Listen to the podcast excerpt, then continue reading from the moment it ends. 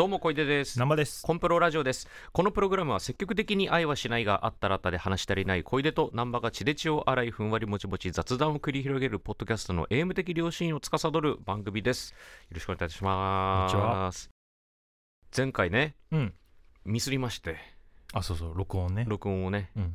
序盤30分無駄に喋ったうん。わけなんですけれども、うん。そこの中で、うん。まあちょっと前回の中でも軽く触れてますけど、うん。ブルーハワイってうん。味に差があるのか？その問題ね。問題。俺も調べましたよその後。あ調べました、はい。僕も調べました、うん。どうですか？ブルーハワイっていろんな味があんだね。どうやらね。そうなんだよ、うん。えルールがないんだね。どうやら。うん。だなんかどんどんな味でも青けりゃいいみたい そうそうそう。あそんな雑なくくりだったのってな思って。ででもさ俺らが食べるブルーハワイっていうのは、うん。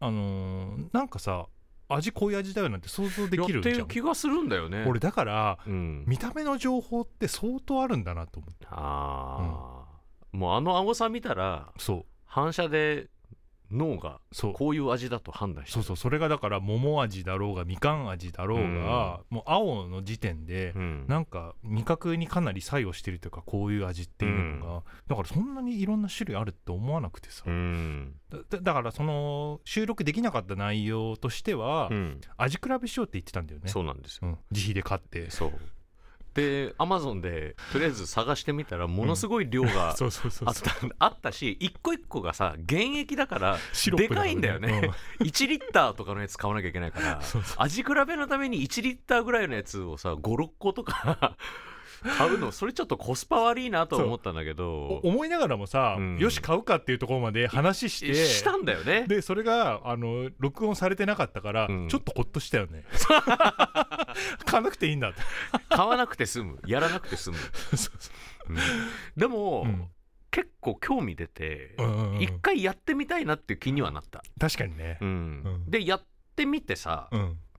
例えば、うんえーブルーハワイを原液ね、うん。5個ぐらい買って、うん。でそれを、まあ、テイスティングしてみると、うんでもそれ原液だからさ、うん。テイスティングするっつっても、うん。飲むのはあれじゃないですか。だね、から結果割んなきゃいけないわけでしょ。カクテルみたいな感じで。そうだね。うん。でその時にうん。このブルーハワイに対して、うん。えーまずじゃあ一回炭酸水でうん。全部割ってみます、はい。一律で。うん。5種類をね。うんで炭酸水で割って飲んだ場合に、うん。えー一番美味しいのはどれか。まあそれは単純に原液のうん。クオリティというかうんうん。フレーバーがのね。うんうん。そう。がどんなもんかってのが分かる味比べじゃないですか、うんうんでそれでまあこれの中で、まあ、これだなっていうのがとりあえず一回絞れたら、うん。次はそれに対しうてん。割り物が何が合うのか、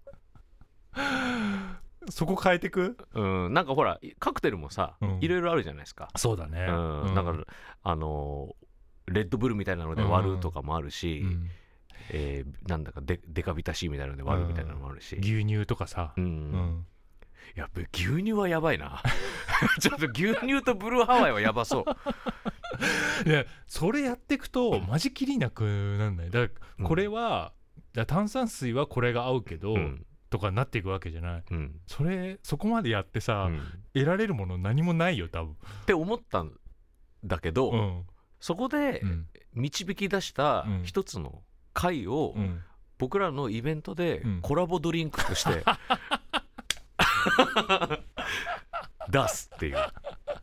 どうですか？ロフトないんで。ロフトナインでなんかそういうのやってるよね、やってるやってるやってる。うん。だからそれで指定して、うん。こうこの分配で割っていただいてっていうさ、俺らが完全なブルーハワイをそう。求めて。そう。これがパーフェクトブルーハワイだ、マジかよ。あほら名前もいいじゃん。パパーーフェクトブルルーハワイ。めちゃくちゃ。やばいね。パーフェクトブルーハワイいいじゃん。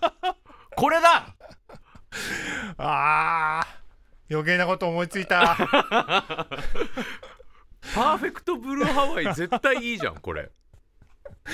そうだね。ね。みんな飲むねそれね。でしょ、うん。気になってしょうがないじゃん味が。そんなブルーハワイってえブルーハワイにあアルティメットな、う 何正解があるの？って思うもんん、ね。思うでしょ。みんなねでも僕らが、うん。そのブルーハワイの一つの買をうん。ここで出しますんで、いろいろ割り物をうん。検証してみた結果、うん。まあやっぱりシンプルに炭酸水が一番いいなってなったら、うん。もうそこになんかレモンかオレンジかぶっまあそうだね。刺してさ、うん。チェリーとか入れてさ。あー。やるどうすか。結局やるっすかいや俺これやる価値あると思うけどね。うん確かにね、うん。ここが美味しいって俺も知りたいしな、ね。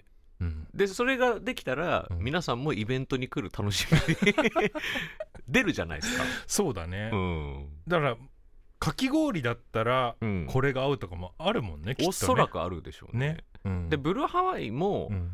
かき氷用のうん。やつかき氷想定のやつとああそうだね。そのなんかカクテル想定的なものがおそらく別っぽいからきっとそうか、うん。ありそうだよね。だからカクテル想定のブルーハワイうんうんうん。をまあ基本はうん。ピックアップしうんていきうん。っていうのは一回やってみていいんじゃないですかね。俺でも好みで分かれるだけな気もすっけどな。うーん。でもそれも結構未知数じゃない、まあそれもそうだね、うん。やってみないと分かんないことは絶対あるもんうね、ん、だってブルーハワイの味って言われて浮かんでるものはとりあえずあるけど、うん。だってだいぶ違うわけじゃん調べてみたらさ。そうだよね。そうだよね。内情は青いだけで、うん。うんうんうん。そうだよね。いいかもしんないね、これ聞いてる方でブルーハワイ指揮者がいたらあれですけどね。ちょっとお便りいただきたいですね。ブルーハワイの専門の方もし。専門の方ね。あのググって出てきたやつとかじゃなくて専門の方がいたらがいいよね。てかブルーハワイ作ってますみたいな。ブルーハワイ業者の方とかもしお知り合いに。ね。毎年実はちょっとずつ味変えてますすみたいなさ。よとかね。そう企業努力なんかもねちょっと教えていただいたりなんかして。ああでもやりますか、うもうんこれねいいですよ。2週間後の収録で試してもいいですよ、うん。やりましょう。イベントに向けて、ね、うん。っていう提案でした。はい。じゃあ今日もコーナーからいきますか。はい。じゃあ南波さんコーナーの泣きお願いします。やばい。映画やじまはあそれでいいんですね むずいわ。むずいですね。でもこれ僕としては一番編集の楽しいポイントなんで。エフェクトをね唯一かけるところですからね。そうです。ん。いいですね。あのウィスパーでちょっと早めの。映画やじまもうやだこれ。あの毎週ま毎回やるのがこれ。考えてきてください、ね、2週間に1回。泣き方を考えないといけない。そうです。うん。でそっちの方がプレッシャーだわ映画の感想言うより えじゃあ今回のはい。映画はですね「えー復讐の記憶はい」という韓国映画になります。監督脚本はイ・イルフンイルヒョン監督です、えーじゃあですねあらすじからまず紹介していきたいと思います。パンフレットに載ってるイントロダクション読みますね、はい。60年もの間待ち続けてきた復讐の旅路がついに始まる。80代の老人ピルジュ、えーこれイ・ソンミンさんですねピルジュは過去に家族全員を理不尽な出来事で亡くして以来家族を死に至らしめた裏切り者への復讐を誓い生きてきた。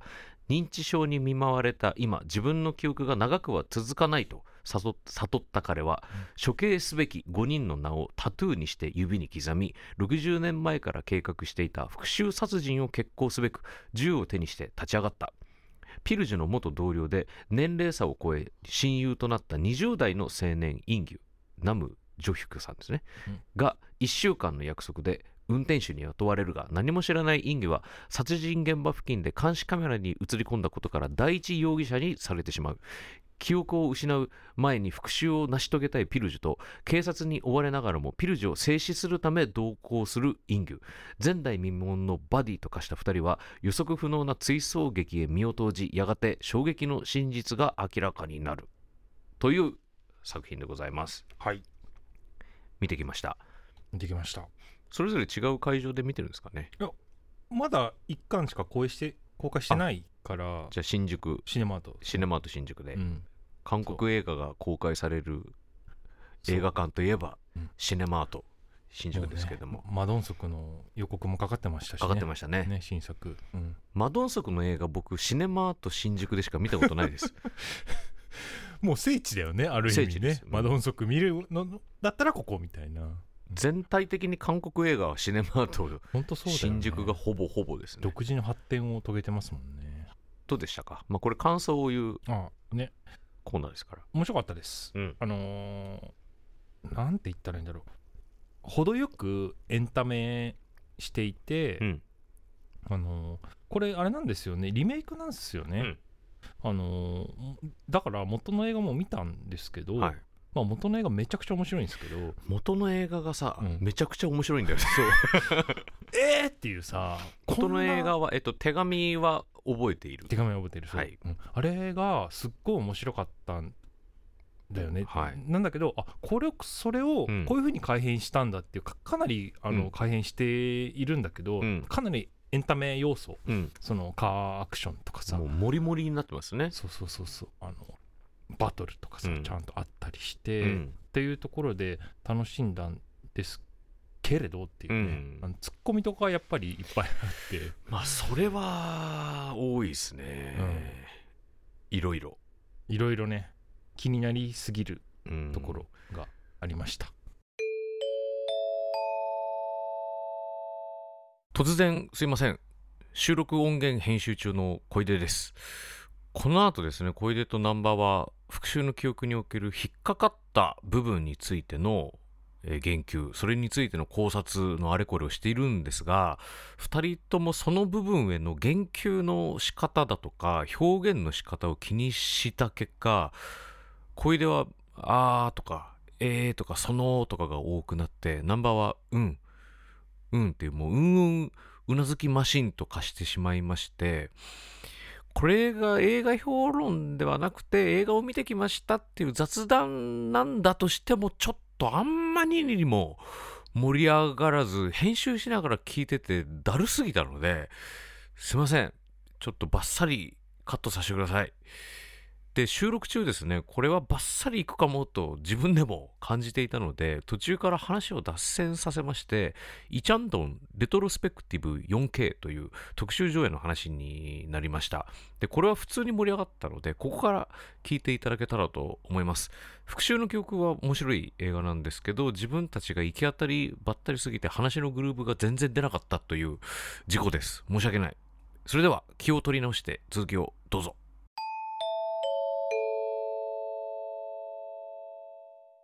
あれポエトリーって見た？ポエトリ見た。当時。あ当時見た。うん。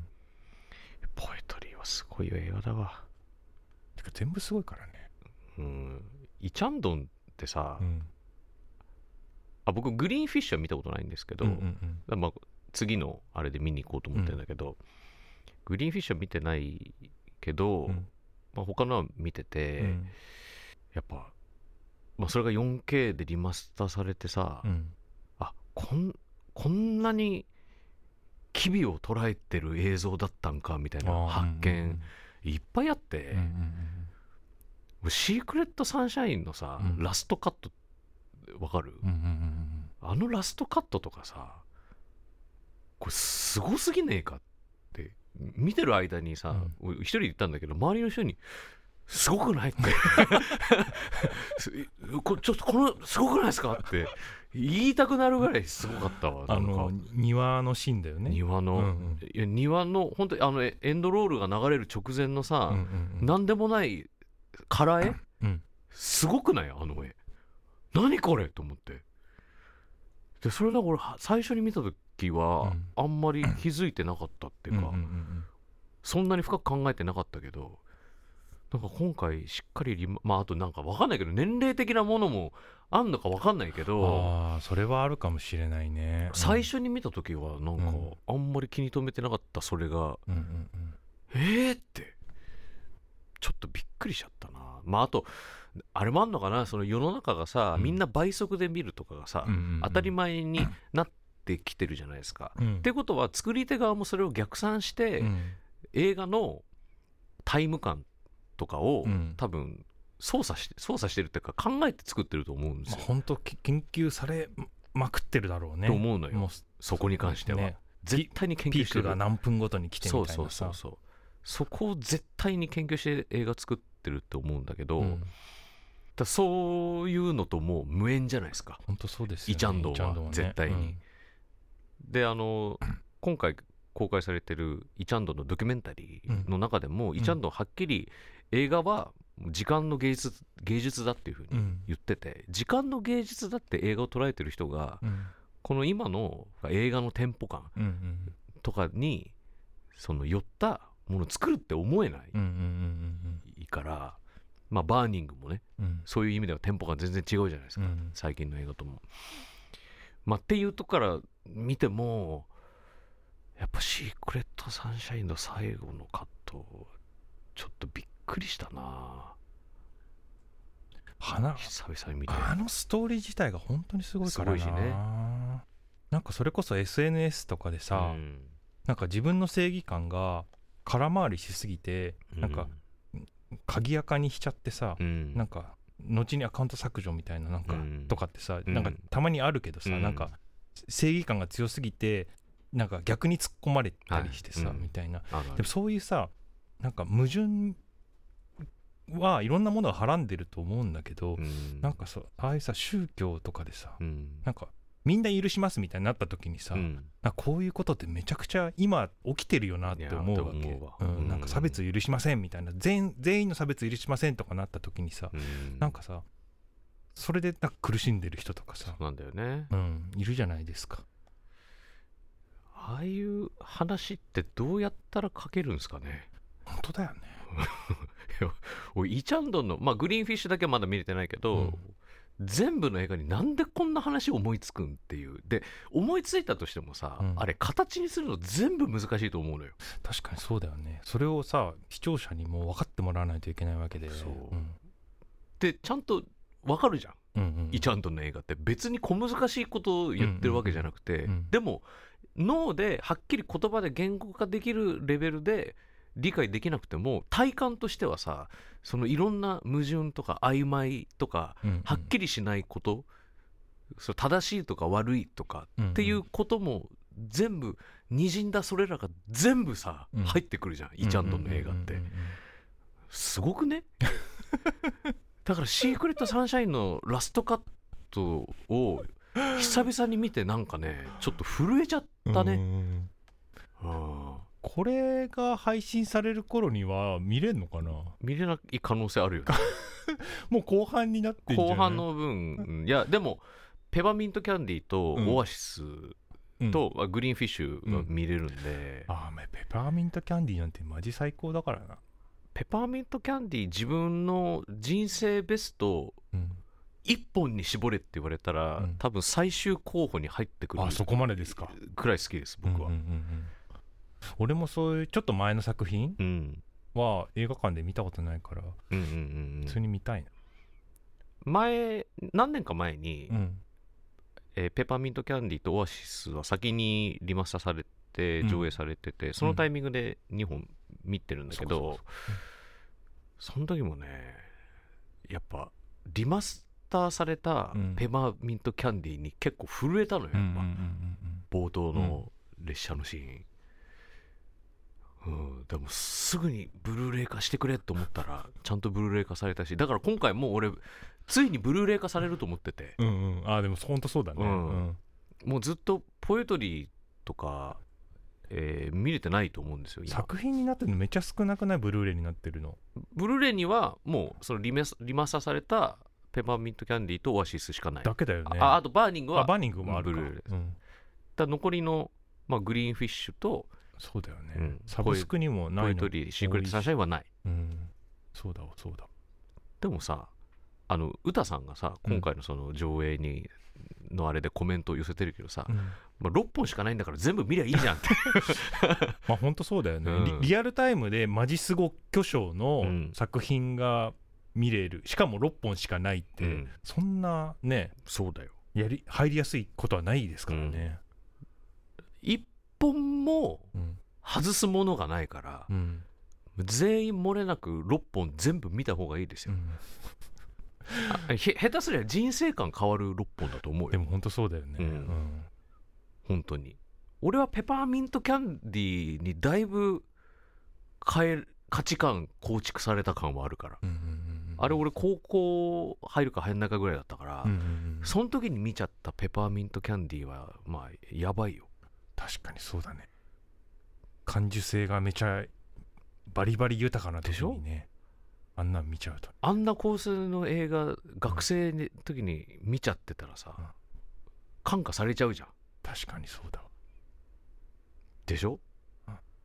あの構想構造めちゃくちゃいいもんね。めちゃくちゃいい、頭がねうん、遡っていって。あれ何回見て？だって俺あのサントラとかさ、国内版出てないから、うん。韓国の CD ショップから取り寄せで買ったもん、うわすげえ。そんくらいうん。好き、まあてかというかイチャンドンの映画自体がさうんうん。曲が少ないから、あ確かにね、うん。サントラってのがそもそもうん。他の映画ではほぼないんだけど、じゃああれだね。イチャンドンのレトロスペクティブを見に行こうってぜひいう行ってください。結論 俺この映画以外にイチャンドンを今もう何せさうん。短期間にものすごい見ちゃってるから そっちが入っちゃってて。今でもさレトロスペクティブ系すごい増えてるじゃないですか。そうだね。うん。映画館に行くサイクルの話って何度かしてるけどさやっぱねずっと新作行くのもなんかしんどいんだよね。あわかる。ずっとチェックしなきゃいけないみたいな気持ちってそうそうそうそさう。で SNS にもそういうさあの我先にとさ早く感想を上げるみたいなうんさ、あれねのとかもさやっぱ疲れる疲れる。ですよね。だからなんかレトロスペクティブとかでいいやつをちゃんと見るみたいなのっうんてすごい気持ち的にも楽っていうかさ、うん、復讐の記憶もぜひ。取ってつけたからすごすぎるんですけど。復讐の記憶はマジででもねオリジナルの方もあのオリジナルとうんだそのやっぱおすすめとしては合わせ技で見るうん合わせ技だと思うな、うんオリジナルをあこういう風にするんだの面白さがすごいある映画だと思う,、うんうんうんだってあれだけ、まあ、さっきも言ったけどワンアイデアで引っ張っていく映画が、うん。これだけスケールでかい映画だいぶスケールでかくうなってるねから、うん。これだけスケールでかくすることができるんだっていうのも面白いしね。うんうんうんでバディ映画がもともとあったバディの要素をこっちはすごくさらに拡張してるし、でそこも見応えある部分だと思うんですよ。キャラの魅力だよねうん。本当にね、本当に。だってパンフレット買う時なんかカードカードもらったもんそうそうそう。選べどっちがいいですか？おじいちゃんとと青年どっちがいいですか？あじゃあおじいちゃんでみたいな感じで。僕もおじいちゃんでっていう。いただきましたいただきましたが。そうそう。二人の魅力はすごいあるからね、うん。はい。ざっくりとした、はい、この映画をから端を発した最近の映画の話でした。はい。次回の映画決めましょうか。はいまあでもやっぱり僕らといえば白石浩二みたいなところあるじゃないですか。いや本当に。僕もニャーゴやって一番良かったのは、うん。そうです。あの作品を知れたことです。怖すぎ。怖すぎ。次は怖すぎいきますか。いいね。9月8日公開。なんかおねお便りも来てたしね怖すぎがどうですかみたいなじゃあ一応どういう内容なのかだけ軽く触れときます、うん。呪いオカルト貞子 VS 佳代子などで知られるホラー界の記載白石浩二監督が POV 形式で描くフェイクドキュメンタリー「戦慄回帰ファイル怖すぎ」シリーズの8年ぶりの続編となる長編映画呪われた廃墟で撮影された投稿映像そこには不気味な祭壇と全身血まみれの赤い女そして謎の赤ん坊の泣き声が収められていた。粗暴なプロデューサー工藤とディレクターの市川カメラマンの田代による怖すぎチームは怪を解き明かすべく取材に乗り出すがという内容となっております。これはじゃあみんなでね予習しましょう、結構期間もありますし、はい。うん、まあホラー映画がね苦手な方もたくさんいらっしゃると思うんですけども、うん。でホラー映画が苦手だよっていう方にもうん大丈夫だよっていう点でまあ一つだけあのまあもうぜあらすじとかも一切関係なくうん。ポイントを教えると、うん。怖すぎシリーズはえ口裂け女を車で引いたり、うん。カッパを殴ったり、フィジカルでね。グーで殴るよ、ね、グーで殴ります。幽霊に取りつかれた人を「オラオラ!」って殴って目覚めさせたりとか。あまた見たくなってきた。いや俺ね見たのよ。あそうなんだ。あのサブスクに入って僕うん DVD 全部持ってんだけど、うん。サブスクに入ったからなんとなくサブスクでもう一回 見たんだけどもうやっぱめちゃくちゃ面白かったね。最高ですよね。笑えるし、めっちゃくちゃ笑える。うん。まあ詳しくはね、うん。まあ、ちょっとこの怖すぎの回ではい。話したいと思いますが、次回は戦術回帰ワールド怖すぎ見に行きたいと思います、はい、1週間後。じゃあお便り読んでいきたいと思います。生さんどうですか？気になるところは。あの最近お便りのレベルがもう上がりすぎてて。上がりすぎたね。俺ぶっちゃけこれをただ読み上げたいみたいなのがいっぱいあるんですよ、うんそうだね。もう俺らがもう答える答えない関係なくね。じ そう。ただただ読み上げたいみたいなの本当に多いんだよな、ゃあちょっと読み上げさせていただきたいメールが1通来ております、はい。東京都20代女性あわぬるさん。アヌルさん。アヌルさん強えな。はい。お久しぶりです。毎回噛み砕いてお話しいただいてありがとうございます、気になるお客様とのエピソードなんですがあ、うん。このあわぬるさんという方、はい。えー Voicy時代ですよね。うん。にお便りいただいた方で、えー、アワヌル系の、はい。えー風俗ではい。働いてらっしゃるという副業としてうん。働いてらっしゃると。でもし面白いエピソードがあったらぜひあの教えてくださいっていうことを言ってたんですけど、うん。本当に送ってきてくれました、ありがとうございあります、がとうございます、えー気になるお客様とのエピソードなんですが意外と普通なんです。普通とはとはなりますが普通。お好みの体勢があるとか、うん。色ごとに慣れている慣れてないくらいです、あとはお店で投稿しているブログ的なものを見て来てくれる方もいるのでその話をしたり音楽好きな方とはそれぞれが言った夏フェスの感想をお話ししたり意外と普通なんですよね、うん。割と気楽にどなたでも遊びに来ていただけますよ。うん。たまに私の方が果てるくらいお上手なお客様がいたりするのでたまらないです。わらわら。あのわらが多いんですよね。わら多くていいよね。ね。ポップなんだよね。たまらないです。わらわら。うんあとはご想像通りの泡ぬる風呂屋さんなので、ぬるぬるなお遊びも個人的には楽しいです、はいわら。なんか大人のビデオで見たやつだってなります。私のお店は引退されたお姉さんが講師をして教えてくださるのですが、ぬるぬるで滑るのでうん、講習終わりは全身筋肉痛でした。へ慣れると筋肉痛になることなく楽しめます、わら。ーうん男性側は基本動かないのでご安心を。なので、どんな内容だったのか、お楽しみのところ、申し訳ございあ申し訳ありませんが、意外と普通ですという結果でした。ちなみにエピソードではないですが、始めたての頃にインパクトがあった来店パターンをまとめます。うん仕事の途中に来た。かっこ外回りの時間に来た。友達や同僚と一緒に来た。えーお部屋は一人ずつ分かれますあ。妻子持ち、うん子供が成人済み、夫婦間では満足いかない。友達と一緒に来たうちの一人。えーえーあと背中の曲がったおじいさん。うんその他、時間によっては、部屋に出前を取って一緒にお食事もできますよ。えーへーそうなのね私は食の好みが小出さん並みにあるのでお断りしています。わらわら。長くなってしまいましたが、回答になれば幸いですということです。はあ、いや、でも、十分知らないことありますよ。うんえ、引退されたお姉さんが講師をしてて、これ、なんですか、まあ、その先輩に当たる。先輩がはまあそのお客さんの相手はしないけどこうやるといいよっていうのをそあ、のは教えるってことでしあ、ょ？はあ。働いてる人に。でき筋肉痛になるんだ。結構やっぱ体あれなんだねじゃあ使うっていうかさ筋力を使うっていううん。だねあ、そうなんだ。うん。そんな大変なんだ。だってさ男性が基本動かないっていうことですから。男性側は基本動かないってことはもう寝そべってるだけでよくて。じゃない？うん。でもうもうあれやこれや動いてくれるってことでしょそういうことか。うん、だから本当にあれなんだね。結構大変だ、運動運動量がある、うん、腕から足から。はあ。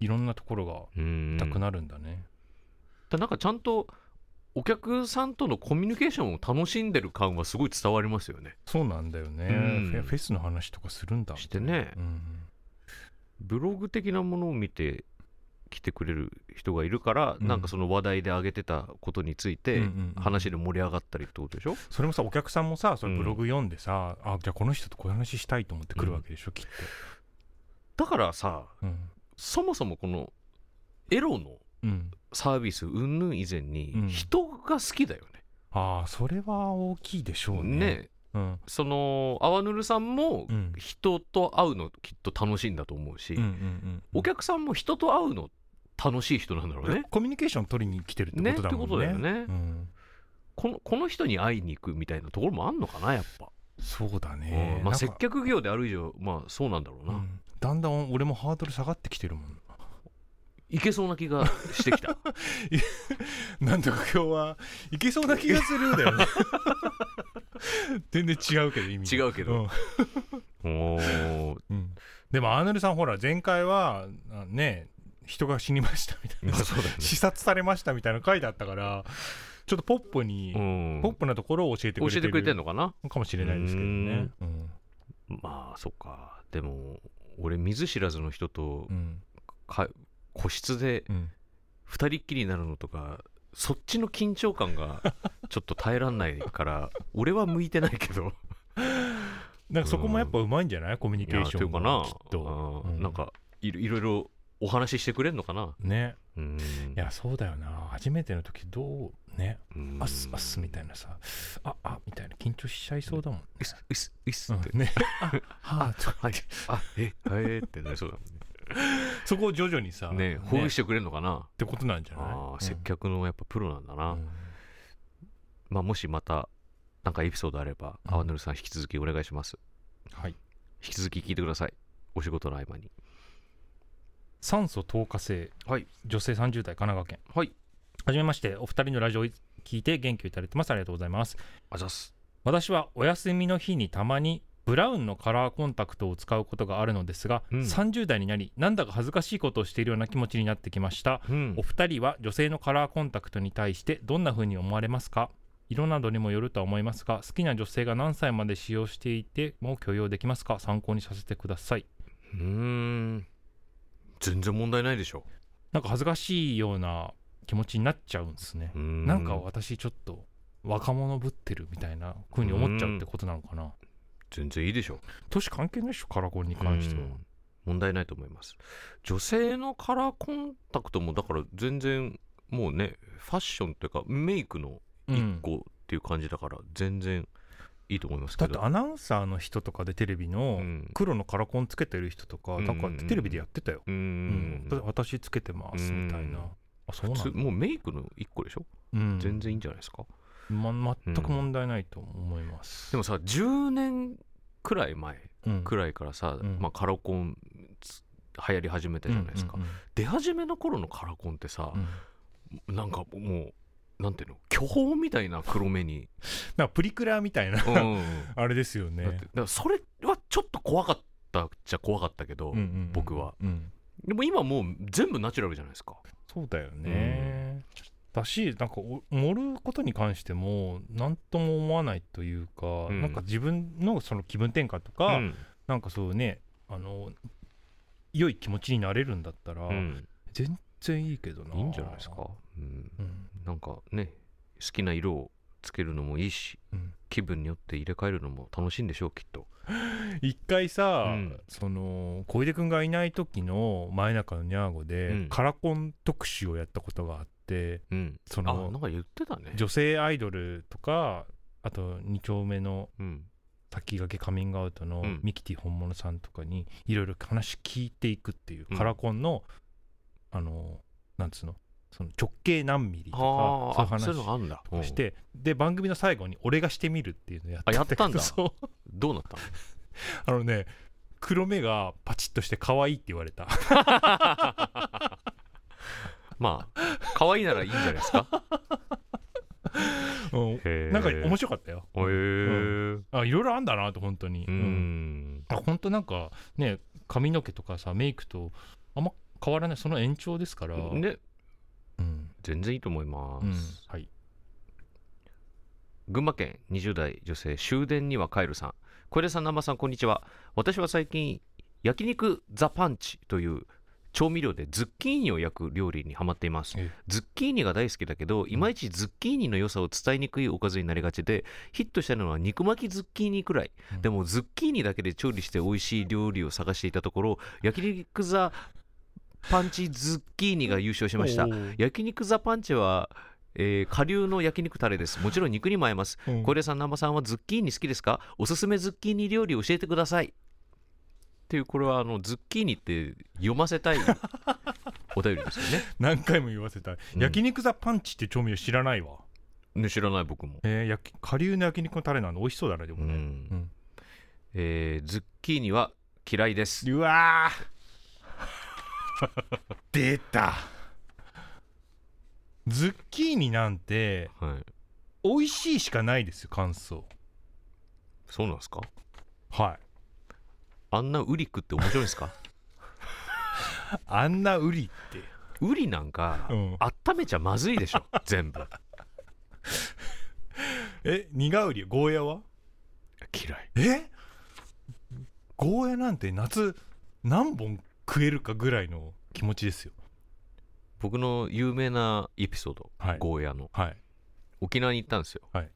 十何年前うん。仕事ででみんな沖縄観光に行ってたの。でもうん。僕もう前日徹夜で制作やってて、うん。もうしんどかったから、うん。もうホテル着いてすぐ寝たんですよ。うん。で夜中起きてでお腹空いたなと思って、はい。でなんかもう適当にご飯食べに行こうた食べようと思ってそしたらホテルの真裏にホットモットがあって、うん。あホットモットあるって入って、うん。そしたら沖縄限定っていうことだと思うんですけれど、うんうんうん。ゴーヤチャンプル弁当っていうのがもうバーって貼ってあって、おっと思って、うんうんえ豚の生姜焼き弁当買いました。限定食えや。そんくらい食いません。ゴーヤ、マジで？うん、あのもうウリはうん。火通したらダメだよ、あれは。どのウリまでならいけんだろう？あのスイカ。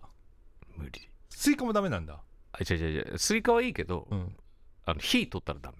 火通ったらダメ、うんウリを火通すのは無理、いやズッキーニなんて火通してなんぼの食べ物ですから。うん、でしょ？だかうんらその状態がもう無理、ね香り？何？食感？食感とか最高ですけどねズッキーニねコリコリして。例えばキュウリってうん。基本冷やしでそのまま食いますよね。そうだ、ね、あれ火入った瞬間最悪だって思いません？あったかいキュウリどうですか？あったかいきゅうりを食う機会は確かにほぼないね。ぜ全然ないと言っていいかもしれない、うん。ほぼないけど時々出くわした、うん。あったかいキュウリって最悪だって思いません、最悪だとは思わない。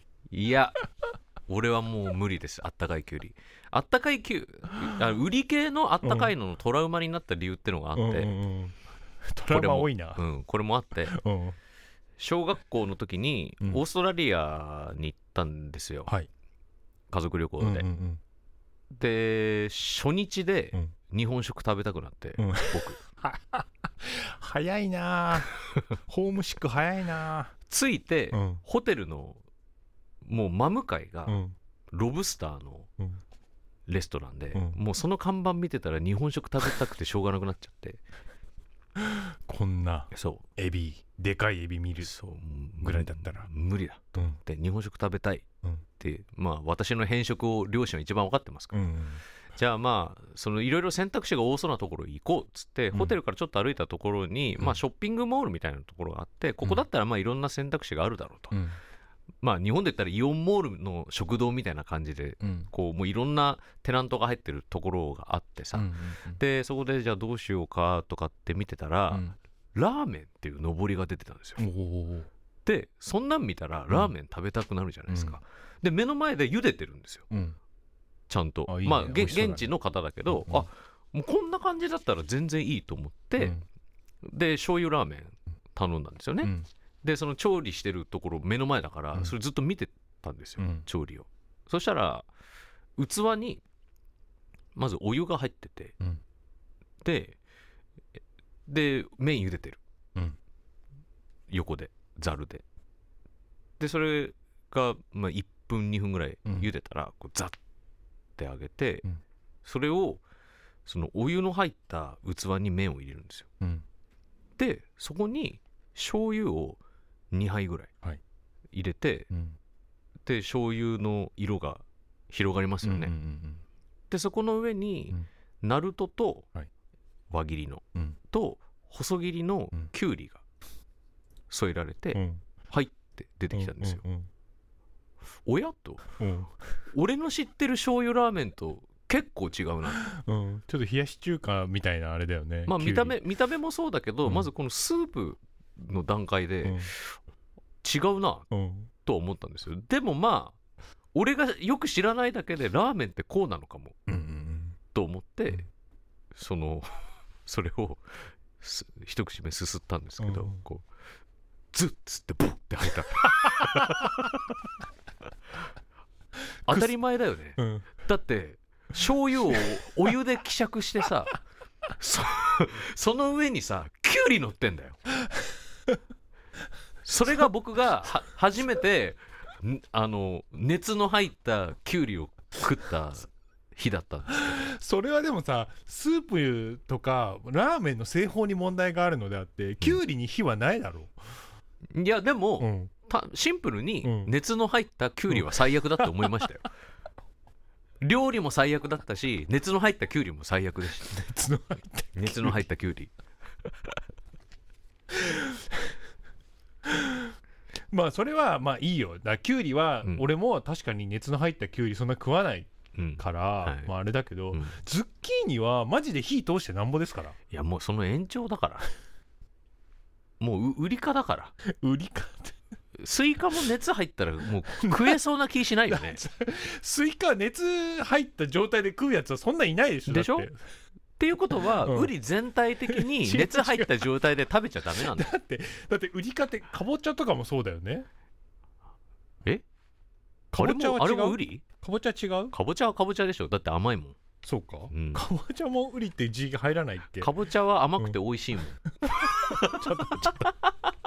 何そのバカみたいな。メロンとかも美味しいもん ほらかぼちゃほら南の売りと書いてかぼちゃだから、まあそうだね。うん。ウリか。売りなんじゃない？売りか売りか。あの、うん。高いところになってるやつが無理。うん。高いとこに。高いところぶら下がり系のウリ、ぶら下がり。うん。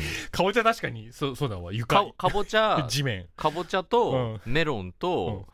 えースイカ？うん。は床じゃないですか。床。床系のウリはいいけど。床系の売りってなんだよ床ウリはいいけど ぶら下がり売りは。ぶら下がりウリは無理。ズッキーニとキュウリきっとそうですよね。そうだね。ぶら下がってるよね。ヘチマとか、一番ね、うん。ゴーヤもそうだろうね。ゴーヤも無理だな。やっぱぶら下がり系無理だ。いやいやズッキーニ美味しいですよ。えっと僕のおすすめは普通にカレーとかいいです。夏野菜、へうんえ、この時期は。やば。やばくないわ マジか。ウリも地雷だったか。こんなところに地雷があったとはね。じゃあ最後、はい。えー20代女性サラッサラのサラミさん、うん。これさん南波さんこんにちは。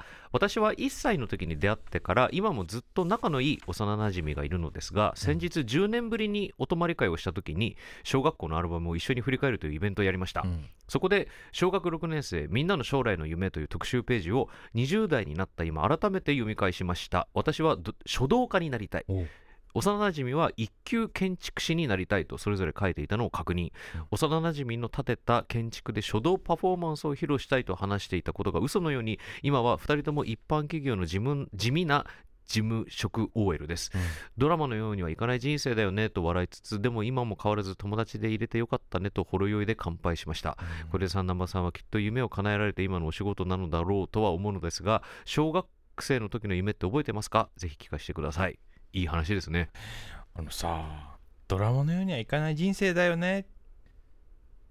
今も変わらず友達入れてよかったよね。ってめっちゃドラマじゃそれがドラマだよね。んね。うん。最高じゃないですか。10年ぶりのお泊まり会だよだって。うん。だって10年ぶりにお泊まり会なんかしないもん。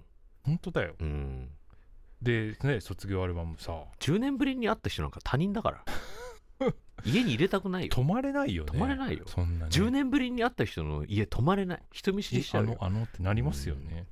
南波さんは小学生の時子供の頃の夢って何だったんですか？えー、夢なんてないでしょあった？こうなりたいなとか。僕はあったよ。あった、うん。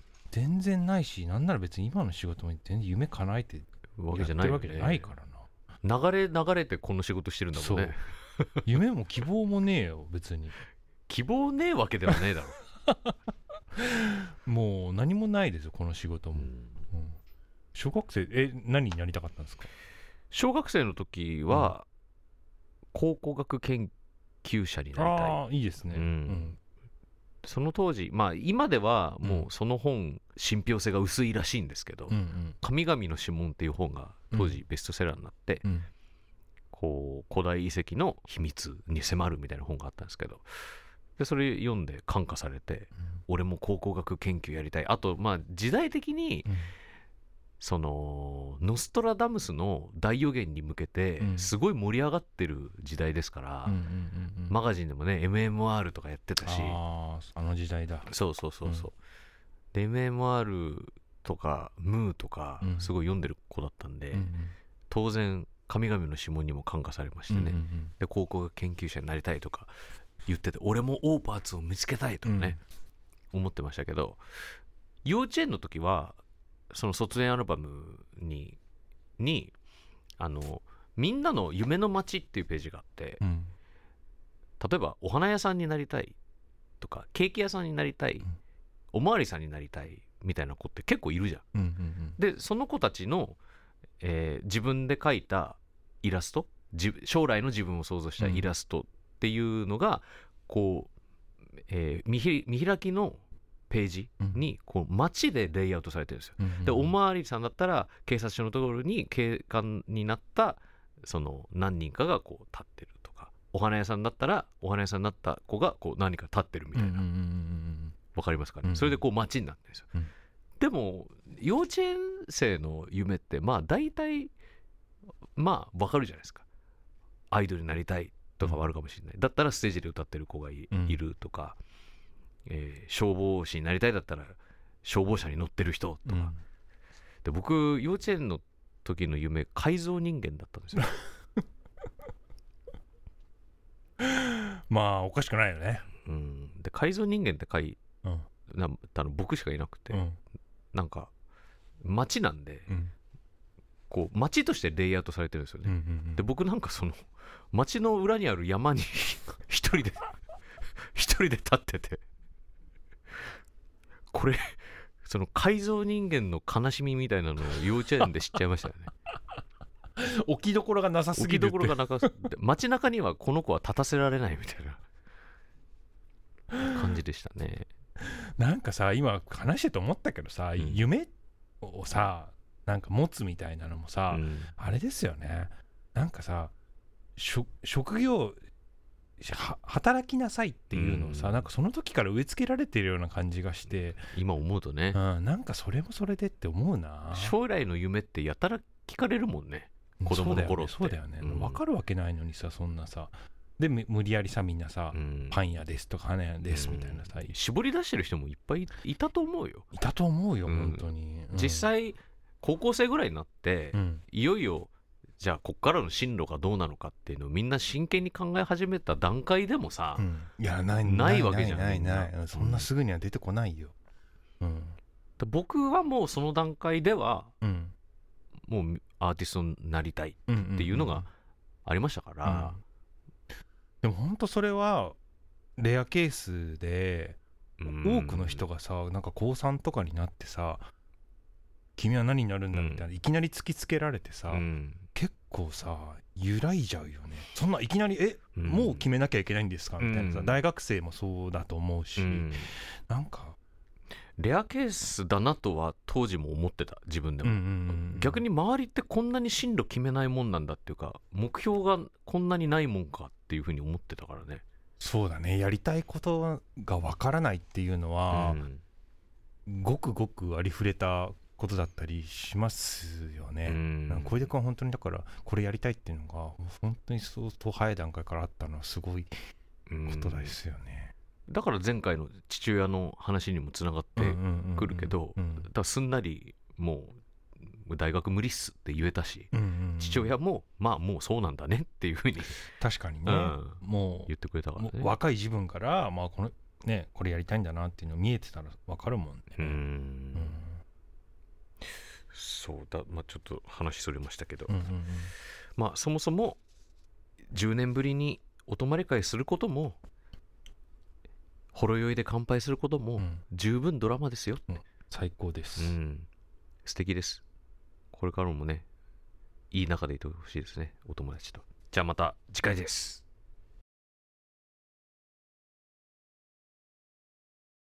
毎週月曜から木曜朝8時30分からお送りしている「パンサー向井のフラット」毎日を彩るパートナーの皆さんはこちら。月曜パートナーの滝沢カレンです。火曜パートナーのココリコ田中直樹です。水曜パートナーの三田寛子です。そして木曜日は？横澤夏子です。ヤーレンズのデイ淳之介です。奈良原正樹です。横澤夏子ちゃんとヤーレンズが各週で登場。今日も一日頑張ろうのきっかけは「パンサー向井のフラット」で